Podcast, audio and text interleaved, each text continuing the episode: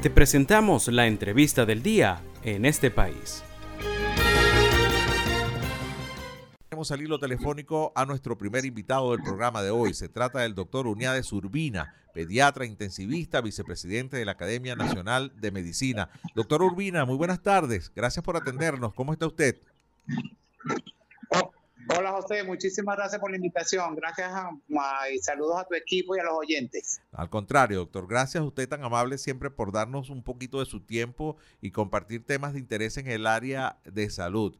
A ver, antes de, hablar del tema principal que tiene que ver con la necesidad de reforzar nuestras vacunas, a ver cuál ha sido el panorama eh, en este enero eh, con, con estas triadas de virus que andan por ahí, el número de pacientes, ¿tienen alguna estadística de cuántas personas eh, han podido estar contagiadas con COVID, con influencia en este momento, doctor? Hola José, sí, durante el mes de enero, finales de diciembre y comienzo de enero, hemos visto un repunte de, de pacientes con sintomatologías respiratorias de vía aérea superior eso es nariz, garganta, rinorrea o mocos fluidos por la nariz. Y lastimosamente no hay estadísticas oficiales de emanadas del Ministerio Popular de la Salud. El repunte que vemos es por el boca a boca que llevamos los médicos que vemos en las consultas privadas o en las públicas, el, que ha ido aumentando progresivamente. Y como tú bien dices, una tríada de virus como el coronavirus mismo, que no, que no ha terminado de pasar la, la pandemia, el adenovirus y la influenza. En los hospitales públicos no hay manera en casi ninguno de hacer eh, serología para determinar qué virus es, pero en privado, sí, la gente que acude, a las personas que acuden a los centros privados, que tienen la posibilidad de hacerse la serología, hemos visto básicamente el aumento de influenza y de coronavirus. Sí, doctor, y ahora que usted lo dice en el término médico adecuado, eh, la rinorrea es una de las características. En mi casa, que es un grupo familiar de seis personas, cuatro eh, estuvimos con estos síntomas, una secreción nasal constante, muy líquida.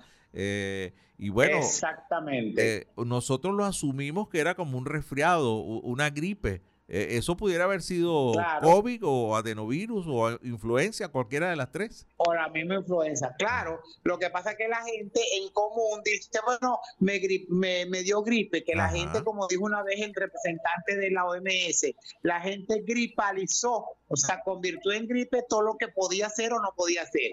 Hasta que usted no se haga una serología para ver si influenza, adenovirus, rinovirus o lo que sea, pues cae dentro del gran paraguas de la gripe, pero cada enfermedad tiene una, una característica que uno trata como médico de orientar el diagnóstico en base a la clínica, porque repito, en los hospitales públicos prácticamente en ninguno hay serología para determinar virus.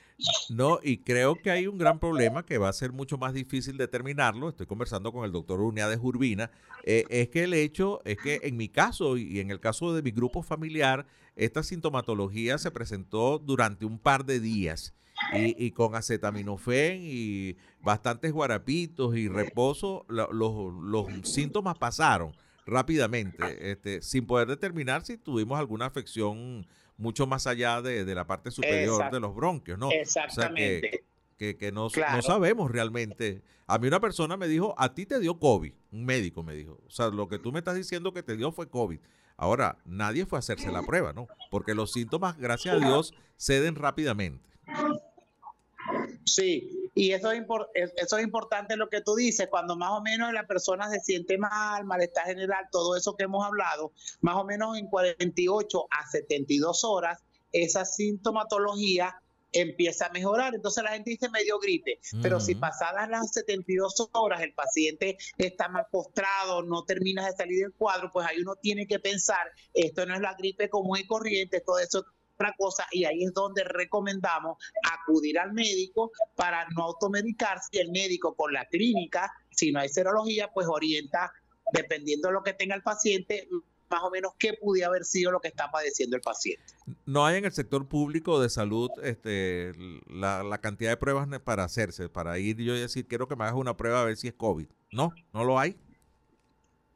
muy poco en el Instituto Nacional de Higiene, en, el Instituto de Medicina Tropical, muy contado, pero los hospitales generales actualmente, yo hemos preguntado, la misma presidenta de la Sociedad de Bioanálisis nos ha dicho, no hay serología para virus en los hospitales públicos. Por eso, la mayor cantidad de personas acude a los hospitales públicos y, por supuesto, si va, se va a hacer un diagnóstico definitivo, sino presuntivo. Por la clínica suponemos que es dengue, por la clínica suponemos que es coronavirus, pero la mayoría se va a su casa sin un diagnóstico definitivo. Sí.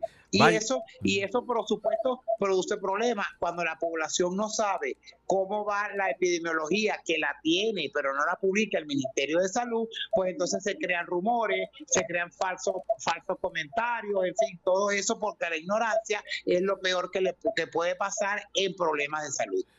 Mire, doctor, y con esto llegamos como que en bandeja de plata al, principio de la invitación que le hemos hecho al programa de hoy, porque presumo que estos síntomas eh, relativamente leves, si podemos decirlo de alguna forma, pueden ser consecuencia de haber sido vacunado, de tener las vacunas. Y por eso eh, su recomendación en recientes declaraciones es que la gente se vacune eh, contra la influenza y refuerce el COVID-19. ¿Estoy en lo cierto? Es exactamente, este es el mensaje que hay que darle a la población. La mejor vacuna es la que usted tenga. Rusa, China, si salió del país, se pudo vacunar en otro país afuera, Estados Unidos, perfecto. Porque como tú bien dijiste, las vacunas no evitan que te dé la enfermedad. Lo que hacen es que cuando te toque la enfermedad no sea tan severa. Por eso es que hemos visto la disminución de hospitalizaciones en los centros de salud a nivel mundial. Aquí en Venezuela ahí, ahí todavía quedan en algunos sitios vacunas, no se ha traído que sepamos vacunas nuevas para esta, para esta nueva ola de coronavirus y la influenza, pero donde haya vacuna, acuda que si la hay se la pongan va a ser muy a beneficio, sobre todo para los grupos extremos, o sea, los niños y los, y los adultos mayores o ancianos. Claro, y aquel que pueda tener alguna patología previa que, que, pueda ser víctima rápido del COVID. Sí, señor. Alguna a ver, doctor. Alguna comorbilidad como. Sí. Ajá. Sí, que le pregunto y aprovechando su condición de pediatra, eh, me comentan ahora que también ahora están vacunando a, niños con menor edad y que también se está presentando COVID en niños de menor edad. ¿Es cierto eso? ¿Han tenido casos ustedes? Sí, como no, en la consulta privada, en la semana pasada yo tuve tres pacientes que le hicimos serología y era COVID. Y afortunadamente sí, la, ya la autorización para vacunar niños a partir del año, año y medio de edad es importante porque sobre todo en los muy pequeñitos, cuando se inflama la vía aérea, que tienen una vía aérea muy estrecha, la sintomatología puede inclusive ser más acentuada que en los pacientes adultos que ya tienen un sistema respiratorio desarrollado. Sí, porque recuerdo cuando empezó la, la, epidemia del COVID, eh, pues se decía que a los niños desde cierta edad no era necesario vacunarlos. Había como una especie de, de inmunidad, de, de inmunidad eh, no sé, por el grupo etario, por la edad. Pero, pero ahora esto como que ha avanzado y se afecta a niños, ¿no? Claro, Sí. señor, tal cual, porque el virus ha ido mutando, ha ido cambiando, entonces ahora eh, es, más, es más fácil que sea contaminados los niños, perdón, y entonces por eso se recomendó desde la Organización Mundial de la Salud vacunar a los niños pequeños también. Sí, vaya doctor, qué, qué educativo y qué eh, informativo es conversar con usted. Le agradezco mucho este contacto, como siempre.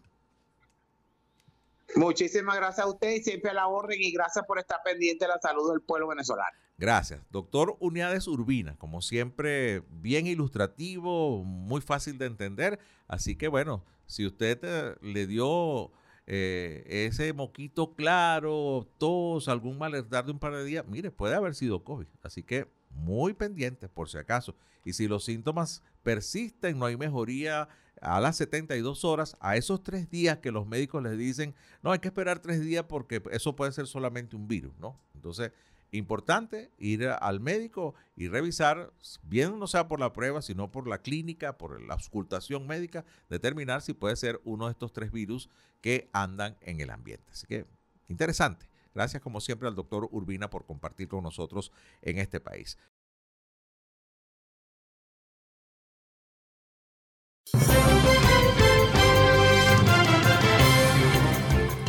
Esto fue la entrevista del día en este país. Para conocer más el programa, síguenos en nuestras cuentas en redes sociales. Estamos en Twitter e Instagram como arroba en este país radio y visita nuestra página web www.enestepais.info.